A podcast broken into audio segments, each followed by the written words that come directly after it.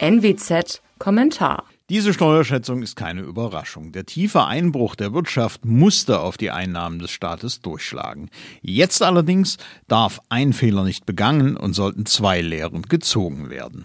Wer wie die Linkspartei, die noch immer offen vom Sozialismus träumt, jetzt Steuererhöhungen fordert, treibt Staat und Wirtschaft tiefer in den Sumpf. Noch nie haben höhere Abgaben zu irgendetwas anderem geführt als ökonomischer Bremswirkung. Kombiniert mit massiven Staatseingriffen in Märkte, wie sie jetzt vorgenommen werden, führt das in die Staatswirtschaft. Staatswirtschaft aber ist Schwachwirtschaft. Zudem zeigt sich nun die Schwäche staatsinterventionistischer Ideologien.